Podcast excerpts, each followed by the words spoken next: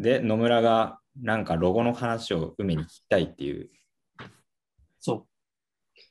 う。どういうこロゴの話ロゴの話。ロゴって本当になんかアップルのロゴみたいな、ルイ・ヴィトンのロゴみたいなののロゴ。でもあるし、その最近流行りの、まあ、最近っていうか結構前から流行ってるかもしれんけど、そのジェネラティブなやつやったり、動きがあるロゴやったりとか、なんかその、動きがあるロゴ。そうそうそう。そのルールール決めにおいて、単なる一つの性的なロゴじゃなくて、いろんなパターンのロゴがあったりするけど、それってどうなんみたいな話。おそれってどうなん？それってどそうなん？もそもさ、梅ってそういう動的なロゴとかデザインしたことある？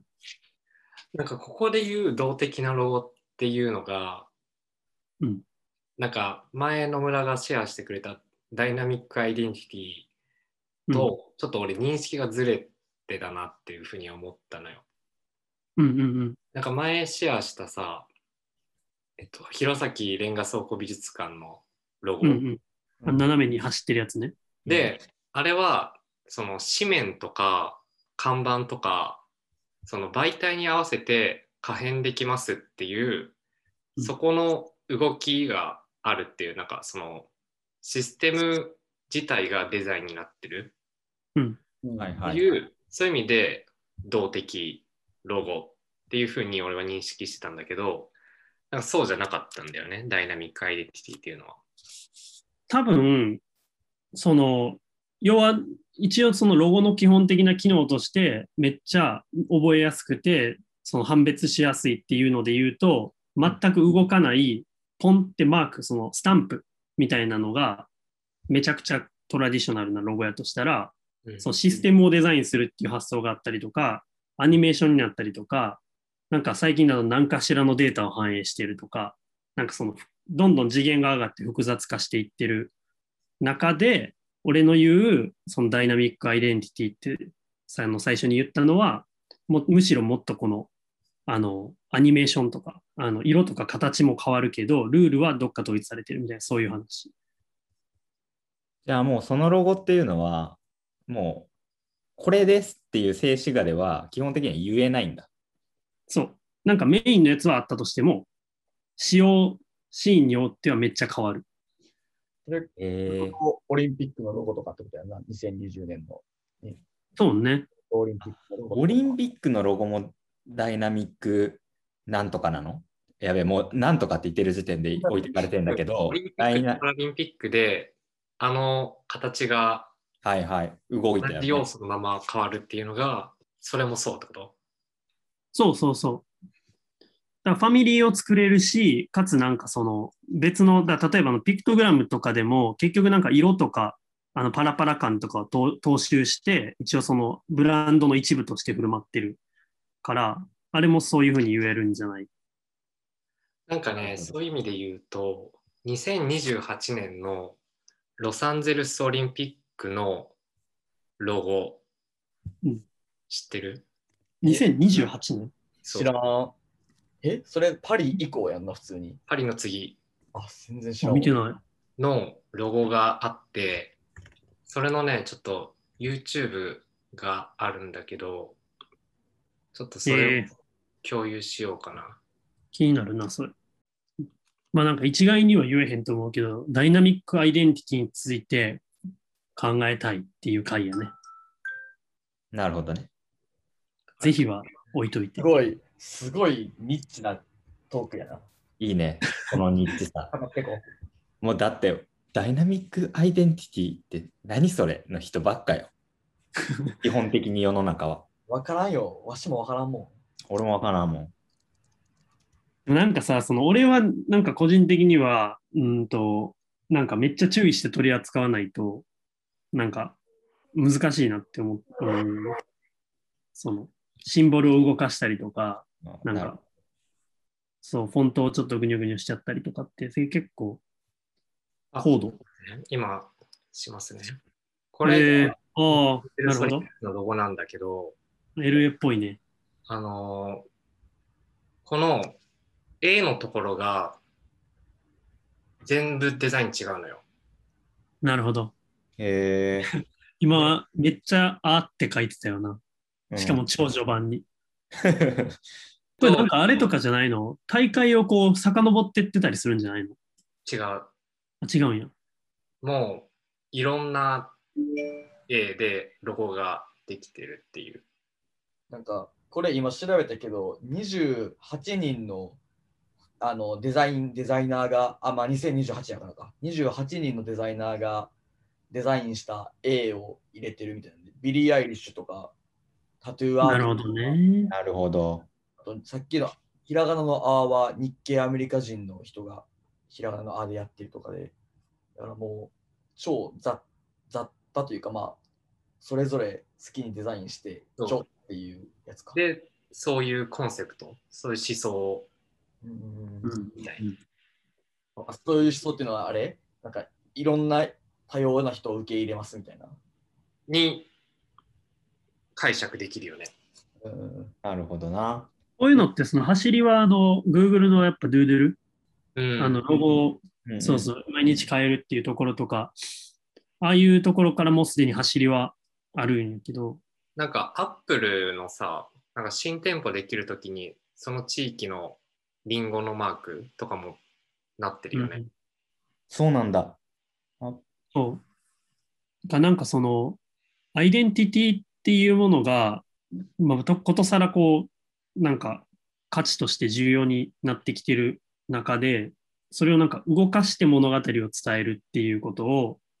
なんか制御しながら、めっちゃ注意して制御しながらやってるわけやん、みんな。うんなるほど。それについて、なんかそれってすごいいいチャレンジだと思うんやけど、なんか一方でやっぱ、そのシンプルな性的なロゴの強さももちろんあると思うから、なんかそこってどう見てるんかなっていう。例えばその LA のやつとかって梅的にはどうなの街での広告とか、なんか、いろんな場面での使われ方で、なんかもうその単体だけでうん。存在する。うんっていうシーンをあまり前提としてない。あーそうねなるほど。その力強い一つみたいな。一つのこれにみんな向かっていくぞっていう思想じゃないから、なんか街に見た時にバーってこうあるみたいな。で、L28 っていう共通点はあって、っていう見え方で、しかも多分、これ招致ロゴなんだよね、多分、きっと今。なるほど。ああ、オでリンピックの招致のためのね。ロゴだよね。で実際になんか2年前とかに本丸のロゴが多分決まると思うんだけどああ、じゃあこれまだ正式なロゴじゃないんだ。なんか東京オリンピックの時もさ桜のあやつが招致ロゴっていうのであってそのまま使えばいいじゃんみたいなのもあったじゃん、はいはいはい。できっと多分そういう位置づけなんだろうけどなんかそういう展開の仕方？うん。みたいなのが念頭にあるのかな？みたいなのを思うよねなんかあとし結構シェアするのがさ、シェアするとか露出があるやもんな。確かにさっき梅が言ってたみたいに、動画が結構メインになるからさ、街中のサイネージもデジタル化して、だからまあ動動く方が、動かせるメディアの方が普通になってるっていうのはあるかも、時代的に。なるほどね。それは絶対そうやんな。面白い、面白いなと思って、今梅の話聞いてて。確かに。だからなんかそのウェブとかの体験とかもさ、結局ブランディングと紐づいてるやん、全部。そうなんかじわーっとしたロゴなのか、カクカクしたロゴなのか、なロゴじゃない、ウェブなのか。でなんか、そこら辺をさ、やっぱ総合的に見れるとか作れるっていうのが、やっぱりその性的なロゴをうまく作れるっていうのと、もちろんそれを前提とした上でかもしれんっていうか必要はあると思うんやけど、でもなんかやっぱジャンプがすごいやん、その、なんか空間とかその街のサイネージの動画まで作れるとかさ、そこまで制御できるのと、ある意味ロゴ1個っていうのではまた全然その次元が違う話だと思う。うん、で今までできてなかったからやるっていうのがさもうそれすらも新しいじゃん。どういうこと？今までサイネージの制御とかさなんか動画メディアがあんまり普及してなかったからとかさ、うんそういう時代背景があって、うんまあ、2028年とかはもうそれが一般的でしょっていう、それを前提としたうん。展開っていうのが新しいよね。いいよね。そうってなった時に、その結局なんかその受け取る側、認知する側のリテラシーが上がってるはずやんな。うん。なんか、その印刷物とかパッケージしかなかっにがほとんどやった時に、うん。その例えばあの大丸のパッケージとかさ、あの大丸のロゴは、まあ、色とその形はなんとなくわかるけど、その紙袋になったりさ、あの包装紙になったとあ、これ大丸やってめっちゃわかるみたいな、うんそういう世界やったけど、なんか多分それがもっとこう、動画とか、その、まあ、街の、まあサイネージもデジタル化したら、その街のそのどっかの一角のサーフェイスがそれになってたら、ああ、あれや、みたいなとかさ、なんか、そういうのに変わっていくんやとしたら、やっぱ見る側の、やっぱ何をもってそれと分かるかみたいな基準も変わってくるんかな。でもそういう意味で言うとさ、2020東京オリンピックのあの一末のうん正方形、長方形みたいなの組み合わせってあれ、わかるよね。分かる。うんうん。ピなんかクトグラムでも分かった。会社とか、みずほ銀行とかの看板とかさ、広告とか、なんか変な色つけてやってたりしてたけどさ、なんかあれで長方形の塊でなんか山みたいなのもか勝手にというか形作ってたけど、あ、なんかオマージュじゃないけど、オリンピックなんだなっていう雰囲気はわかるっていうかさ。はいはいはい。なんかさ、今聞いてて思ったのがさ、その、LA のさっきのオリンピックのロゴもそうだし、今のオリン東京オリンピックのその、誰かがこう、その原理さえ使えば簡単に転用できるってさ、うん。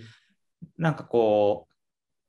全然関係ない一個人の参加がで可能っていうところがうん。面白いなと思っていて、うん。なんかすごい二次創作がすごいハードル低くなってんじゃん。うんうんそれって認知を高める上でめちゃくちゃ重要なポイントだなと思ってうん。勝手にさ広める努力をしなくても使えるロゴだったらさ勝手に広めてくれる人がめっちゃいるみたいな、二次創作の可能か不可能かってその止まってるロゴじゃ不可能だよなって思った。ピクトグラムとか大阪万博とかでしょ？そうそうそうん。まあでも、止まってるロゴでもオマージュって山ほどあると思うけど、なんかあの面白かったのが、あの、オリンピックのマークを、あの、ウイルスの、あの、う。はいはい、COVID のね。そうそうそう、COVID, COVID のやつにしてたやつとか、ああいうのを、まあ別にその、ロゴ作った側とか、その、使ってる側が、どこまでそれウォッチして、なんかしてるかは分からへんけど、なんかああいう、なんていうの、ある意味、まああれもなんか一つのコミュニケーションとしてはいいんかね。うんどうなんや、なんか、大会主催者側からして困るよね。まあ、あのコロナのやつはね、やられたって感じなのかもしれないけど、うん。でもまあ、それも、しなんだろう、皮肉って作ってる人がいるのはまあそうなんだけどさ、まあ、受け取る側としては、ロゴの、そのなんだろう、可変性自体は理解できるよね、よく。うん。うんうん。そうね。なんかあの Firefox とか Google とかも、その結構新しい会社、会社っていうかプラットフォーム比較的ではあるけど、やっぱロゴの変遷見れると実はめっちゃ変わってるみたいな。っうーん。ていうのがあるんやけど、そうなんか変わってるけど、まあでもなんかある程度の変化とかやと全然その認知にはこう影響を与えないっていうのは結構証明されてるかも。なるほどね。逆に失敗例が知りたいんよな。そのなんか、ダイナミックロゴとか、そういうちょっとこう、お大きめのロゴの変更をしたときに、なんか、ブランドとしての強度が弱くなったみたいなパターンが、ロゴとかのデザインであるんかなとは思う。ダイナミックかどうかわかんないけどさ、なんか、フラットデザインになったとかはさ、あうん、があるじゃん。あるね。なんかスターバックスのロゴとかもさ、どんどんなんかシンプルっていうか、要素が少なくなってるみたいな。最後あの、なんかみ丸だけになるみたいなあのジョークのやつどんどん女の人がどんどんでかくなってくるみたいな。ダイナミックとはちょっと違うけど、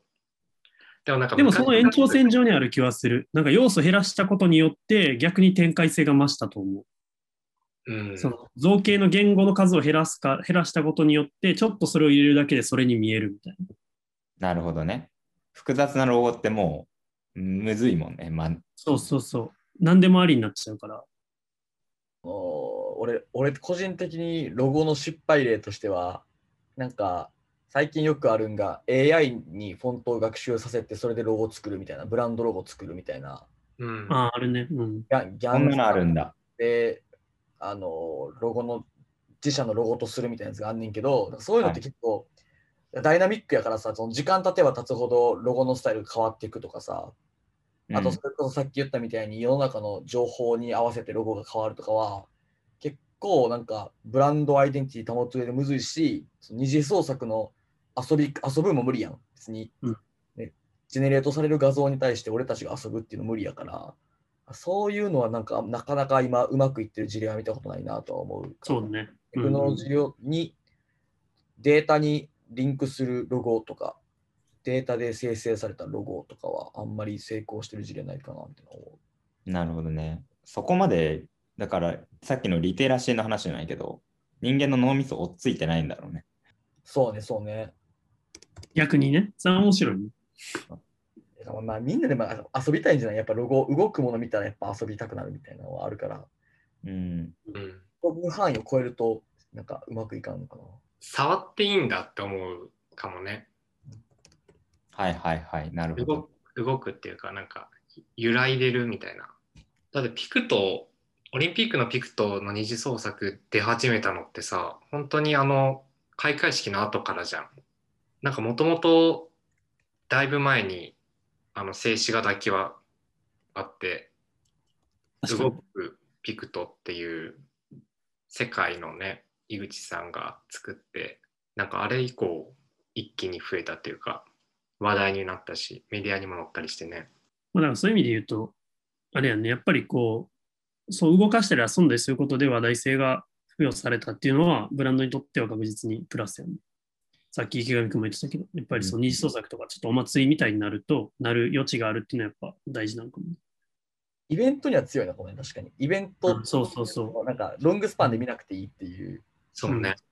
やつだと強いかもね。逆にさ逆にだから、うん。うん、ごめん逆にで 逆にだから長いところのブランドとかはどうなの？それこそファッションブランドで野村も何回か話に挙げてたけどビットンとかグッチとかっていうとこのロゴっていうのはどう見えてるの？野村にとっては。うん。いや、でもなんか、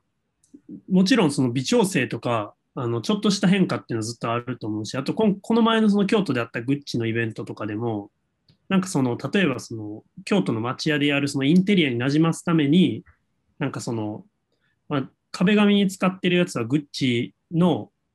ロゴってギリわかるぐらいのデフォルメがされてたりとかっていうのがあったけど、でも基本的には、あのプ、ロダクトとかにつけるロゴとかは、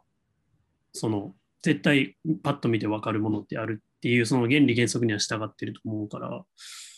なんか、確かにその、イベントとか、その、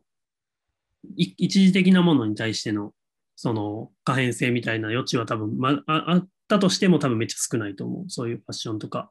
そういうブランドがすごい大事な。あやっ了解ぱプロダクトにつけるものだからなのかな。それはあるんかもね。なんかプロダクトにつけると動かせないから。動かせないね。ロゴっていうかまあエンブレムというかサッカーチームのロゴもさ、そういうのあるのかなって思ったんだけどやっぱユニフォームの胸のところにさバンってつくからそれが可変することはなかなか難しいんだろうなとかってもちょっと思ったんだけど、まあ、そんなことないのかな、いややっぱ用途によって規定されるっていうのはあると思うね。もちろん。でもなんかサッカーとかだとさ、11人1チームなわけだからさ、うん。要するにロサンゼルスのロゴみたいにさ、なんかあ11人ーが共通の要素を持ちつつ、みたいな、あってもいいよね。なんかそれあっても良さそうだね。確かにね。なんか、そのロゴで言うとさ、なんか、その、やっぱ自分のブランドアイデンティティをさ、壊すってやっぱ勇気いることやんか。うん。だからこそなんか称賛されるシーンがあって、そのラコステ知ってるかもしれん。なんかラコステのめっちゃ有名な広告キャンペーンで、なんかそのラコステのワニのマークをうん。絶滅危惧種の動物に変えるっていうキャンペーンやってて、だからまあ、なんやろ、まあ、そのワニ、ワニの代わりに、まあ、なんか、なんかまあ、わからん、パンダ、パンダとかなんかわからんけど、そういう絶滅危惧種のアイコンに動物に変えることによって、その、世の中にこんだけ絶滅危惧種がいるんですよっていう啓蒙活動になってる。っていう事例があったりとかして、なんか結構なんかこ、あの、広告賞をよ結構取ったりとかしてる広告事例でロゴを変えましたとか、そういう勇気のあるアクションとして称えられるシーンはあるから、そういう意味での動的な変化みたいなやつはある。なるほど。そうだよね。あれだよね。日清とさ、サントリーのああ、そうね。あ何それ何いやそれ。君の名はが金曜ロードショーであったときに、そこで差し込まれる日清とサントリーのロゴが入れ替わってるっていう。えー、それ全然知らなかった。それ話題になったんだ、やっぱ。めっちゃ死ぬほどバズってた、マジで。うわ、俺全然バズりとか関係なく生きてんだなっていうことが証明されてしまった。でもそれもなんかね、そのブランドアイデンティティって大事なものをよく変えたっていうことに対するそうん。えー、そうなんだ。まあでもなんか一つ思っ、やっぱちょっと自分の中で腹落ち感があったのは、やっぱその、そのものが表す本質に従うべきであり、キャンペーンとかイベントとか一時性のあるものに対しての別に遊びっていうのは、別にどこでもややれることではある。うんから、なんかその動的性を、動動的性？ダイナミックさみたいなのを、なんかどこまで求めるかっていうのに、やっぱりその、そのものが表す本質的な、なんか価値じゃないけど、何を提供してるかみたいなところのダイナミックさにそのまま相関してる気もした。なんか今話してて、割と。なるほどね。ダイナミックアイデンティティみたいなのがどうこうではなくて、それとセットで何にっていう話もうん、ってことだね、今の。そうね。それで言うとさ、そのダイナミックさみたいなのって、なんか多様性とかさ、うん。変化とか、なんか柔軟さとかさ、そういうメッセージがなんか表現しやすいのかな。確かに、それは表現しやすそうだよね。そうね。なんかそのた、ゆっくりした変化とか、例えば、なんか、めちゃくちゃじわっとした、なんか、グラデーションとか、なんか多分、そういうので逆にゆっくりした動きとかも表現できると思うけど、10年後にロゴが崩壊するみたいなこと？それめっちゃ面白いけど。いや10年後に、10年後に腐るロゴ。それよくあの、それこそ自然環境系の会社とかがあったとしてさ、うん。あのね、氷っぽいデザインでさ、作られたロゴなんやけど、10年後に時間が経ってば経つほど溶けていくみたいなんで、溶け切った後は問題だけどね。それでね、なんかあの、そ溶けないように私たちはこの地球守りますみたいなこと言えば、ちょっとコンセプトとしてあるかも。確かに。まあでもなんか今のちょっと面白いかもね。地球温暖化とさ、現実のレあのそれこそ気温上昇みたいなことと連動してロゴが変わるっていう、うん。あってもいいよね。あってもいいよね。あ、なんかでもそれにコミットする会社ですみたいなメッセージすごいじゃんね。うん。まあめっちゃ安直やけど。えでもだいぶ 分かりやすい。強度あると思うけど。ね、強そうやれば。うまくやればね、共同で。やれば強そううまくやんないとマジでやった、やったな、お前っていうか。結局、ビジュアルがどうかっていう話になるんだけどね。そうね。確かに。それで言うとさ、例えばなんかそういうデザイナーにもそういうの求められてくるのかな、その動的なこうデザインできる能力とかさ、求められてる求められてくると思う。大変じゃない？大変だね、デザイナー。大変だね、確かに。その、それこそ、その、ディテール見れた上で、そういうなんかシステムまで見れた上で、かつその、クライアントのニーズを満たした上でみたいな、こうなんかレイヤー的な思想が、思考が、まあ、ことさら重要になる上で、さっきの話のその作家性みたいな話に戻ってくるよね。